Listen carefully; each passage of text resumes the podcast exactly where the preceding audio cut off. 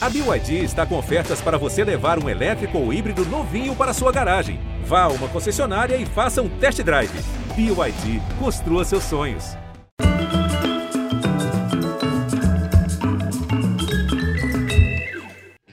Mas, hein? Então, mais ou menos aí uns 10 mil anos atrás, quando não existiam as redes antissociais, as camisetas de bandas de rock, os discos e revistas debaixo do braço, esses eram os posts, os sinais que se faziam adolescentes para um curtir e seguir o outro. Era o finalzinho da década de setentossauro, quando dois colegas de escola pública garotos da classe média baixa de Vila Mariana, em São Paulo, viveram um encontro cósmico, movidos à paixão pelo punk rock e a new wave. Começou ali uma amizade que virou parceria, que virou banda, que completa agora 40 anos de vida. Eu tentei fugir, não queria me alistar. Eu quero lutar, mas não com essa farda. Uma carreira de picos e vales, sucessos e fracassos, de amizades e brigas. Quatro décadas começaram com trocas de discos e de rascunhos de canções nos quartos de adolescente, que avançaram para o underground de São Paulo na década de 80, dali para a abertura da novela das oito, para os grandes festivais em estádios e também para as páginas policiais. Depois de tanto tudo, voltam hoje ao início, ao amor invencível entre dois amigos, agora com 60 anos, filhos, netos, muitos motivos de orgulho e alguns de arrependimento. Com dois álbuns saindo do forno e uma turnê para celebrar o aniversário da banda, essa é uma boa hora para conversar com a comissão de frente do Ira! Edgar Escandurra e Nazi. E aí, moçada? Salve. Salve. Muito bem-vindos aqui à nossa conversa. Estamos muito honrados em receber a, a elite do rock and roll brasileiro. Obrigado. Queria. Nazi, quando você ah. conheceu o Edgar, você devia ser menino, né? Começo de adolescência, por aí. Você reconheceu logo que o cara era uma virtuose da guitarra, ou iria ser?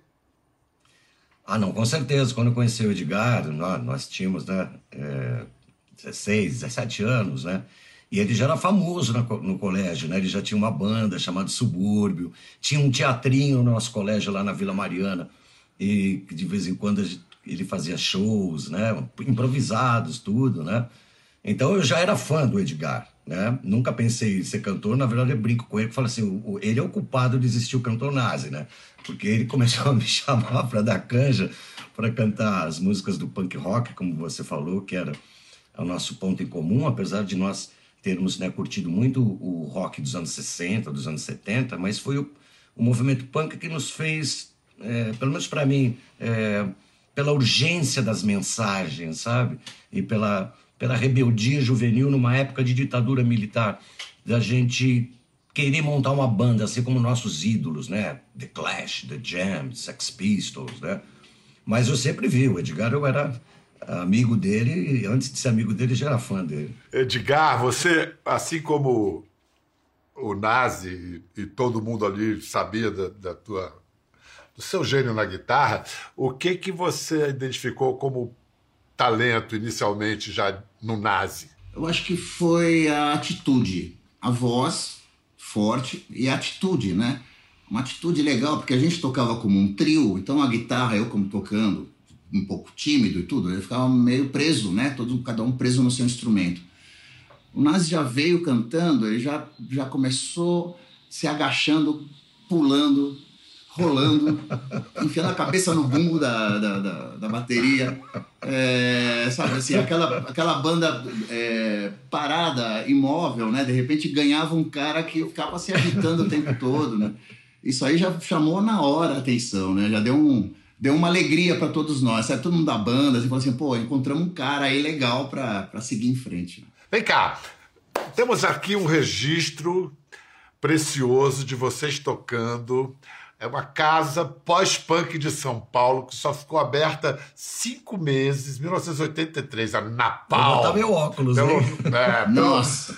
é, Napal. A formação do Ira era Nazi. Edgar, o baixista Dino Nascimento, baterista Charles Gavan, que depois foi para os Titãs.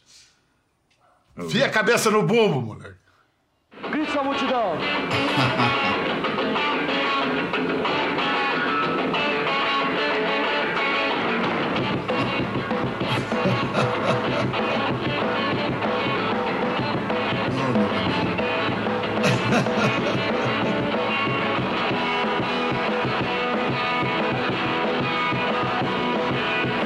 Charles mascando chiclete meu Charles. Sabe, faz, faz muito tempo, faz, me faz o tempo, faz. Estou querendo mais, preciso ir embora. Tome uma Coca-Cola, não se preocupe mais, eu não perturbo mais. Já disse adeus, a mãe, já disse adeus, Super ao do pai. Johnny Rotten, hein? Meu, eu era muito. Na verdade, eu sempre fui muito. Agora, depois de. Não, né? Eu sempre fui muito tímido, cara, entendeu? Então acho que eu queria enfiar a cabeça no bum porque eu não sabia onde me enfiar. Olha que coisa preciosa. É... Ira, Caramba, isso. 83, 84. Genial. Olha lá, Olha, olha os que meninos bonito. lá. Olha que demais, eu não vi isso daí ainda, cara. Estou vendo em É, primeira Olha, mão. cara. Essa foto da touca. Olha. Olha o, o Charles de bigodinho, cara. Escuta, essas canções desse disco, é a primeira vez que elas estão reunidas. Co- Sim, o público vai ouvir pela primeira vez, é isso? Me explica. Olha, tem muitas músicas aí que o público, quem é fã do Ira, conhece, né? Que nem a gente depois, são músicas dessa fase, que foi uma fase muito bacana do Ira com Charles e com Dino, tá? Mas ela não teve registro praticamente fonográfico. Teve o compacto, o primeiro compacto do Ira, né? Com Paulo Paulista e Gritos da Multidão. E depois essas músicas, que eram desse contexto pós-punk, vamos dizer assim, elas foram entrando homeopaticamente nos discos, sem contexto artístico, vamos dizer assim. Músicas que o Ira nunca cantou, tem Sem Nome, viu, Edgar? Sem Nome era uma, era uma música de uma letra também super adolescente, etc tal, mas que era um grande sucesso do Ira. E que a gente nunca conseguiu encaixar em disco nenhum, né? Era uma música que fazia Sim, tem. sucesso no Agora nosso show, abre né? o disco. Hit do além. É o hit do além, né? É. A música de 40 anos depois, né?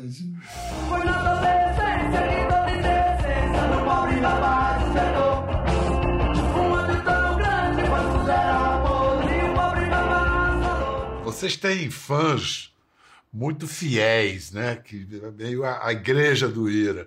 E eles frequentemente consideram o Ira injustiçado, não foi tão incensado pela crítica como deveria ter sido, não vendeu tanto disco como deveria. é, como deveria. O que vocês acham disso? Vocês vestem essa camisa, acham que vocês foram injustiçados? Começa pelo Nazi. Ó, Bial, eu- primeiro que o Ira vendeu muito disco, fez muito show, vende até hoje. Temos vários discos de, de ouro, platina, DVD, tudo. E essa coisa da, da banda injustiçada, tudo, eu acho às vezes um pouco é, errada. Porque, na verdade, o Ira, nós fizemos escolhas, né? Que nos cobraram preço, né? E nós fomos sempre conscientes disso. Tipo, a gente não gostava de fazer programas é, de playback, de auditório. A gente, o Ira começa a se expressar melhor quando começa a surgir os primeiros programas que, onde você tocava ao vivo mesmo, né? De outras emissoras. Perdidos na noite. Pô, fábrica do som, Fábrica né? do som. Aí, né, o nosso, nosso expressionismo, vamos dizer assim, né? Então, é, outras coisas, é, não fazer jabá para rádio, entendeu? É, eh, falar sobre jabá entendeu? publicamente, brigar. A gente teve uma briga com um grande festival aí porque a gente falou que os artistas nacionais não recebiam cachê, tinham, eh, eram, digamos, eh, subtratados, entendeu? Tudo isso, eh, eu sinceramente acredito que eu faço nas minhas palavras ao do Edgar. A gente não se arrepende. Acho que se voltasse atrás, É. faríamos a mesma coisa. E isso nos cobrou um preço, né? Talvez pudéssemos ter vendido mais discos, ter tocado mais no rádio, ter feito mais show, mas isso deu uma aura no Ira que eu acho que permanece até hoje. É por isso que, como você falou, tem uma igrejinha do Ira, né? que é a igrejinha Não, é, o que disso, do isso- Santo isso Pau tem, é. isso tem isso tem um nome, né? Integridade, né? Tem uma integridade é. ali. Agora, você deu uma definição por que, que artisticamente vocês cobraram preço também. Vê se você concorda, Edgar. O Nazi falou que o IRA era uma contradição entre termos, era alternativos para o mainstream e mainstream para os alternativos. É, sim, eu concordo, sim. Porque a gente fazia parte de uma turma, existiam acho que algumas turmas dentro do rock, né? Tinha, uma, tinha um, umas turmas que eram mais próximas do pop, que já tinham um objetivo já de início de chegar e fazer sucesso. No início da, da década de 80, inclusive, o início do rock Brasil é Rio de Janeiro. É Blitz, Também, é uma coisa bem próxima do pop mesmo. Vocês é, vêm com São Paulo, vocês vêm com São Paulo pós ultraje. Exato, é. A gente, é, a gente é até mais antigo que o, que o traje, mas essas bandas, o traje, Titãs, Magazine, que era a banda do Kid Vinil, o saudoso Kid, né? Lançaram discos primeiros antes, antes que a gente, né? É, a gente, mesmo sendo. Eu participava, inclusive, do ultraje, as coisas assim mesmo nessa época, a gente fazia parte de uma outra cena, que chamava uma cena mais alternativa, que era junto com bandas como Voluntários da Pátria, como Smack, como Mercenárias, né? Que eram bandas mais underground, vamos dizer assim. Então, para essas bandas, a gente foi uma banda contratada, então, de certa maneira, a gente representava um mainstream dentro dessa cena, mas a gente carregava dentro da gente essa energia ainda alternativa, sabe? De resistência, de desconfiança, às vezes, sabe? Queriam apresentar fazer, marcar programas de TV, a gente ficava sempre com o pé atrás, falava assim, pô, será que a gente vai fazer playback? Melhor não, melhor não. Essa é uma grande expressão do Ira durante muitos anos, melhor não. Escuta, a gente falou dessa relação, nunca foi uma relação muito fácil com a televisão, especialmente pela essa coisa do playback, de ter que cantar fingindo que está cantando ali, dublando. É, é, agora vamos assistir a uma raridade. Vocês Opa. dublando em playback, muito bem comportados, no Globo de Ouro, 1985, achei, núcleo base. Eu queria ter você, mas acho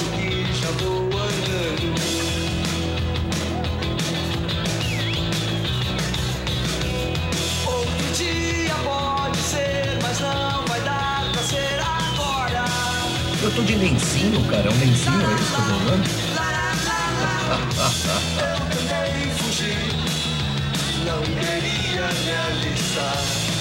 quero. Olha, Edgar, super mod, hein, Edgar? Mas não com essa farda eu tentei fugir. Não legal, lutar. Só pode ver a cara do Edgar meio incomodado, né? Olha, é uma cara do Edgar meio incomodado. É. Não, tava, tava o playback muito bem feito. Você tava, tava legal, muito bem. É. Aquela maravilha de guitarra sem fio, né? Sem cabo naquela época. É, toda guitarra mágica. tinha cabo. É, mágica e tal. Mas aí, tudo bem, Globo de Ouro. Depois tem. Vocês vão ter que contar essa história de novo, porque é maravilhosa. Especial de Natal do Chacrinha. Alô, atenção! Atenção, especial de Natal do Chacrinha 1986. E aí? Então, era um especial de Natal do Chacrinha, um famoso especial de Natal do Chacrinha, eh, onde tinha uma condição para todos os artistas se apresentarem, que era o famigerado gorrinho de Papai Noel todo mundo tinha que usar um gorrinho de Papai Noel para se apresentar. É, não lembro se era o Leleco, alguém da produção, com quatro gorrinhos. Ó, vocês põem esses gorrinhos aqui, que vai começar, vocês vão entrar já já. A gente olhou um para a cara do outro com o gorrinho na mão, a gente falou assim: olha, não, a gente não vai usar o gorrinho. É, não tem como colocar o gorrinho na guitarra, assim, do lado, assim, pendurado na guitarra. Falou: não, vocês têm que pôr na cabeça. Não, a gente não vai colocar gorrinho, imagina, não dá para pôr gorrinho. Olha, olha o nosso jeito, a nossa roupa, o nosso estilo, a nossa letra, a nossa música. Olha, se vocês não puserem o gorrinho, vocês não participam. A gente olhou um para a cara do outro, a gente virou as costas e foi embora. Aí, assim, tava uma cena enorme lá, tinha um monte de bandas, bandas, nossa, todas bandas do Rio, de Brasília, de São Paulo. Todo mundo de gorrinho. Toda, todo mundo de gorrinho e todo mundo meio insatisfeito, sabe? Assim, eu só ouvi os comentários. Eu não quero pôr gorrinho, não. Não, você vai pôr gorrinho, é esse cara de gorrinho. E a gente virou as costas e fomos embora, cara. E sabe que é uma coisa legal? Assim, gente, é difícil você ser lembrado por um lugar que você não foi, né? O Ira é lembrado por não ter ido no programa. Isso eu acho uma coisa muito legal, né? Não, e, e, tem outra coisa que eu achei legal também, porque vocês podiam ter ficado queimados na, na estação, né? Na emissora. Sim. No entanto, isso foi Natal de 86. Em março de 87, tá a música do Ira. Flores e Você, na abertura da novela das oito. Novela O Deixa... Outro, de Agnaldo Silva. Pô, Deixa como é que vocês ficaram sabendo que vocês estavam no espaço mais disputado do Brasil? Quando a gente recebeu esse telefone, esse telefonema da nossa empresária, Lininha Brandão, na época, a gente ficou estarrecido.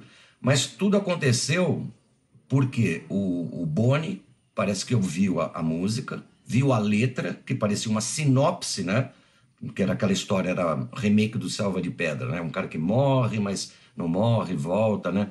E os arranjos de cordas, né? Aliás, do Jacques Morelibal, né? Tudo aquilo fez, é, teve uma força tão grande que essas coisas ficaram menores. Essa vida passageira, eu sou eu, você é você. Isso é o que mais me agrada, isso é o que me faz dizer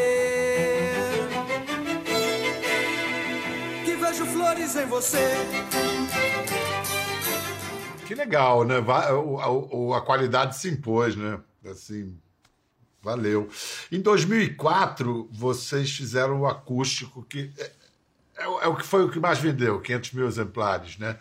E, e, nele tinha músicas que não, na época do lançamento não tiveram destaque. Essa, essa ideia do acústico MTV era bacana, principalmente para uma banda, no caso da gente, que já tinha mais de 20 anos na época do acústico, que a gente tinha repertório suficiente para fazer uma seleção bem legal, que a gente não precisasse vamos dizer assim, no termo meio pejorativo, apelar só para os sucessos da banda, mas escolher esses lado B, assim, sabe? Que foram músicas que foram muito bem aceitas, muito bem Funcionou recebidas. muito. Funcionou, Funcionou muito bem. É, o Edgar está falando Na... especificamente sobre dois dos maiores sucessos da história do Ira, que é O Girassol e Eu Quero Sempre Mais. Eu Quero Sempre Mais foi a música mais executada no Brasil em 2005. E eram, eram músicas de um álbum da gente chamado Sete, né? que era de uma gravadora nacional, chamada Paradox, que dentro dessa gravadora nacional nem foram escolhidas como single de rádio, como música de trabalho, que era o termo que se usava na época. Né? Olha o potencial dessas músicas e a verdade, elas tiveram que encontrar o seu tempo, né, seu espaço e seu formato, né, praticamente sei lá quanto, 15 anos depois. Eu quero sempre mais. Eu quero sempre mais.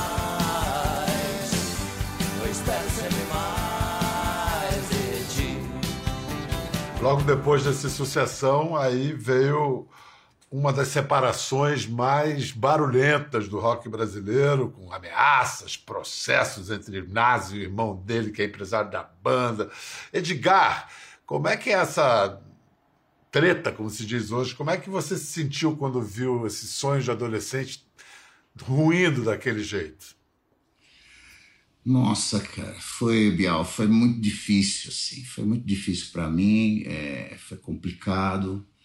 A gente estava num momento muito interessante da banda, porque a gente vinha de muitos shows, uma turnê do acústico. A gente tinha gravado um disco novo, um, é, Invisível DJ, o nome desse disco, né? É, tinha expectativas muito boas desse disco, tinham promessas de investimento, de trabalho, de um novo cenário, muita coisa. Mas junto, paralelo a tudo isso, tinha o quê? Uma exaustão muito grande da banda. A gente estava precisando de férias, na verdade. Antes de entrar no estúdio para gravar um disco novo, era uma coisa que eu clamava, que me chamava até a atenção do lado. Eu falei assim, não, Edgar, você não pode falar que o próximo passo da banda é férias. E eu era uma coisa que eu queria há muito tempo, essas férias. Porque a gente fazia show, sei lá, de, de quarta a domingo, quarta a domingo, quarta a domingo, e ensaio, e trabalho, e disco novo, né? Aí aconteceu essa, essa briga aí, foi uma coisa realmente muito desagradável. Eu fiquei muito como um espectador dessa briga e sofri muito, assim, sofri muito, porque eu achava que, sei lá, que se uma banda como Ira tivesse que acabar, nenhuma banda acaba assim, ó, vamos nos reunir e avisar para a imprensa que nós acabamos, vamos tomar uma champanhe agora e vamos celebrar. Né? Sempre tem alguma coisa desagradável, assim, né? Sempre tem um motivo que não é muito legal para se levantar, né? Mas dessa vez eu acho que foi, foi ruim demais, assim, foi uma coisa dura. Eu acho que o Márcio pode explicar melhor. É, vamos fazer o seguinte: prazer. você pode, Mas você pode explicar também já nos de, de trás para frente. É, assim, você costuma dizer que a sua aproximação ao candomblé foi decisiva para essa reconciliação com seu pai, com seu irmão, até com o Edgar. Como é que isso se deu? Tá, vamos só completando, que eu acho que o Edgar falou muito bem, né? Sobre a questão, né? Todo mundo sabe, né? O, o sucesso tem um preço. Para quem tá de fora é o público, meu, o que, que os caras estão reclamando, que estão brigando? Esse é um clássico do rock e da música, né? Muita viagem, aí você, pô, você não consegue ter uma vida pessoal. No caso meu e do Edgar, nós temos também trabalhos solos. Então, o sucesso, ao mesmo tempo, se mistura com uma espécie, com um pouco de frustração também. De cansaço físico, cansaço mental, cansaço artístico, muita convivência, né? É, e o Edgar falou, eu acho que o que faltou naquela época, a banda estava tão dispersa, a meu ver, que na verdade eu e o Edgar, que sempre fomos a liderança, então, o Edgar está falando agora, precisávamos de férias. Eu cheguei e falei assim, vamos ter férias. O Ira não, não precisava ter gravado, apesar de ser um, disco- um bom disco Invisível DJ, podia ter dado um tempo, né? mas tudo bem. Aí foi aquela coisa, a pressão da gravadora, do meu irmão também, que no fundo, que que é o empresário, também querendo no- a visão dele, querer o melhor para a banda. Ó, não vamos deixar essa peteca cair, vamos. Só que aí a coisa se destrambelhou, cara, entendeu? Coisas também que são típicas do rock, né? Como o Edgar falou, não, não se acaba né, estourando uma champanhe, né? Acaba jogando a champ- quebrando a garrafa de champanhe na cabeça de alguém. E, Ou de aí misturou, é. aí misturou, misturou toda essa coisa, relação familiar, não só entre eu e meu irmão, um empresário, mas também eu tenho uma relação familiar com o Edgar, entendeu? Eu era todos nós. Pô, um é padrinho do, do filho do. O Edgar é padrinho do filho do, filho do André, eu sou padrinho do filho do, do, do baixista do Ira. Então é uma família, entendeu? Que começou, não soube a hora de falar assim, não era pra banda acabar. Era pra assim, dá um tempo, dá um, um, um ano. Só que aí, em vez de todo mundo é, sentar à mesa e resolver isso de uma maneira racional, começou a ficar um jogo de empurra, empurra. Ah, o- e também jogaram muito pra cima de mim. Ah, o Nazi tá louco, o Nazi tá muito nervoso. E talvez estivesse por causa desse estresse. Mas, Edgar, você sabia que eu tinha razão.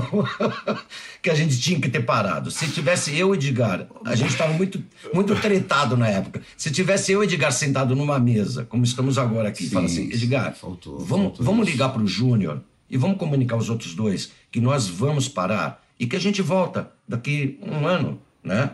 Nada teria acontecido. Mas, cara, no fundo, cara, É o assim, fala gente, muito- não tem jeito. Em retrospecto é é fácil assim, dizer cara. isso, mas as coisas Sim. ganham uma dinâmica que, que Claro. arrasta a gente. Né? Exato, e eu também tive que passar, eu até brinco, né? Todo mundo sempre achou que eu era louco, né? Então eu tive que passar por um processo de interdição e provar para decepção de alguns fãs que eu não sou, né? Porque teve um laudo psiquiátrico, né? Tive que passar Tem sua isso. dúvida, tenho minhas dúvidas. Mas, é, claro. Mas aí eu eu te perguntei só a questão religiosa, o candomblé. Esse- isso foi, foi importante para você, para fazer uma. É. Porque essa reconciliação é contigo também, né? Consigo mesmo, né? Claro. Claro, Bial. Eu até assim, eu na verdade eu sou feito na tradição iorubá, né? Que é a matriz do candomblé, no culto de orixá e no culto de Ifá, né? É, que influenciou a Umbanda, que é uma religião brasileira, que influenciou é a base do candomblé brasileiro, né? Agora, você poderia dizer para mim, é, eu não, eu não, eu não por isso que a gente não tem é, que colocar na conta nem de Jesus se você sai do crack, nem colocar na conta é, de orixá se você refle- refletiu. Porque talvez uma terapia tivesse feito isso por mim, entende? Só que a terapia que eu, que eu escolhi, pelas minhas raízes, né, já desde de infância, de adolescência, de contato com, com religiões de matriz africana, foi a minha terapia, entende? Foi o meu psicólogo, foi o meu psicanalista, entendeu? Que aos poucos foi colocando não só axé, não só é, iniciações em mim, mas colocando aquela gotinha diária de bom senso, que na época eu estava com muita ira, né? Tava com muita raiva, né? De tudo, de como eu fui exposto, né?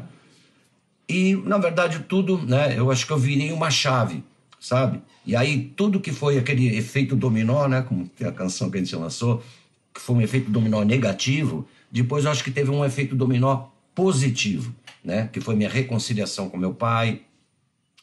Na sequência, um outro dominó, meu irmão. Depois, um outro dominó, Edgar Scandurra, né? É, e nós voltamos daquela maneira estupenda, né? Porque artistas, às vezes, que, que acabam como a gente acabou, você precisa ver se o público aceita isso, sua volta, né? E o público nos aceitou, né? De uma maneira que a gente pode, pode olhar e falar assim, nossa, nós temos relevância ainda. Na... o Ira ainda tem relevância no, em vários corações.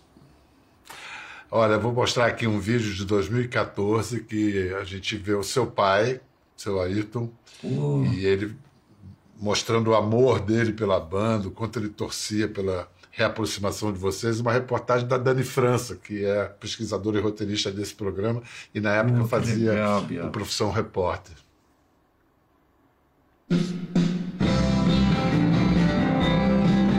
Sonzeira do seu Ayrton. Seu Ayrton é apaixonado pelo trabalho do filho. Lembra dessa música? Claro. Então, é isso aí. É que o senhor gosta? Essa que eu gosto. Legal. Quando a banda se separou, seu Ayrton ficou sabendo pelo jornal. Aí eu fiquei muito preocupado com aquilo, né?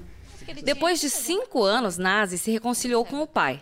E nós chegamos à seguinte conclusão: ó, todos nós erramos nessa história. Surgiu um problema entre nós, nós não sabemos lidar. Foi a verdade é essa. A gente não estava preparado para isso. Agora só está faltando vocês procuraram o Edgar se reconciliar com o Edgar, né? Quem sabe o Ira né? volta outra vez à atividade, né? Ah, Coisa bacana, linda, cara. hein, Nazi? Pô. Cara, é, sabe, Bial, e era uma coisa que o King, que é meu babalorixá, né? É, o Sikiru Adesinan Salami, né? Sociólogo, escritor, é um cara que tem uma importância em orixá no mundo, que vocês não têm noção, procurem. E ele sempre falava aquelas coisas que, sabe, que talvez um psicólogo pudesse ter falado para mim. Concordo? Cara, quantos anos sem seu pai? Ah, tanto. Na época eu tinha. Um dia ele vai embora, cara. E aí? Você vai deixar essa coisa ficar desse jeito? E eu sou muito grato, cara, sabe? Não só pela volta do Ira com sucesso, mas que meu pai já não está mais com, com a gente lá mais alguns, alguns anos já, né? Mas que ele foi embora feliz de ver os filhos, né? Que ele tinha, ele gostava, não, ele gostava do Ira como se fossem quatro filhos dele, né? Gostava muito é. do Edgar também, entendeu? Primeiro, assim, da minha reconciliação com meu irmão, né? Imagina, né? Então eu sou muito grato, grato a Deus, cara, sabe? Eu acredito quem não acredita em Deus, quer dizer, respeito quem não acredita, é uma forma de, de sabedoria também, mas eu acredito, eu acredito em vida após a morte, eu acredito, em reencarnação e acredito que pelo menos meu pai pode ter saído dessa vida mais leve, sabe? Do que ter deixado um rastro. E você de... pode, e você pode ter ficado, você pode conviver com ele os últimos anos de vida dele, né? Vocês Sim. Puderam Sim. estar juntos, né? E este álbum aqui, chamado Ira, chegou, tinha chegado ao streaming em 2020, agora ele está sendo lançado em vinil. Essa capa é linda, é da artista Mayla Gores, Gores e é o primeiro álbum inédito do Ira em 13 anos, é o primeiro com a nova formação e depois de toda a confusão, da separação do Ira, é, estão de volta. Vem cá, depois de toda essa treta, vocês tomaram cuidados agora, um pouco mais serenos, com tanto que, de vida que passou, para é, zelar pela harmonia da, da casa, hein, Edgar? Olha, eu acho uma coisa que talvez tenha sido um dos motivos da gente ter se separado lá no 2006, 2007, né?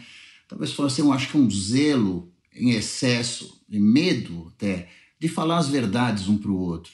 Né? Às ficava sempre engolindo um pouco uma coisa, daí comentava com uma pessoa, falava, poxa, nossa, aquilo lá que ele fez, eu fiquei, não gostei. né? Tem um monte de coisa assim ficava se guardando, guardando. Tanto que na hora que foi expor isso daí, não foi uma exposição, foi uma explosão, né? É, eu acho que agora a gente, de certa maneira, a gente aprendeu a falar mais as verdades um para o outro. Acho que a gente já teve alguns momentos entre mim e o Nazi que teve de, de, algumas discussões até mais acaloradas e tal, mas falando verdades uma cara do outro, sabe assim? E isso acho que faz com que a coisa se resolva naquele momento, ou então cada um leve para sua casa aquela discussão e chegue numa conclusão saudável para o futuro do, do, do, trabalho, né? Até complementando o Edgar no que ele falou, é, falando, acho que ele definiu muito bem, acho que foi uma definição do porquê que o Will explodiu, né? E até citando, já que você mostrou o álbum, tem uma, uma música que foi o primeiro single né, desse álbum, que é das músicas mais belas que eu, como cantor, intérprete do Edgar e também fã dele, né? Registre, põe nata, né? que é O Amor Também Faz Errar. Porque às vezes, né, entre as várias interpretações que tem nessa música, é o seguinte: às vezes você, mesmo amando, você erra.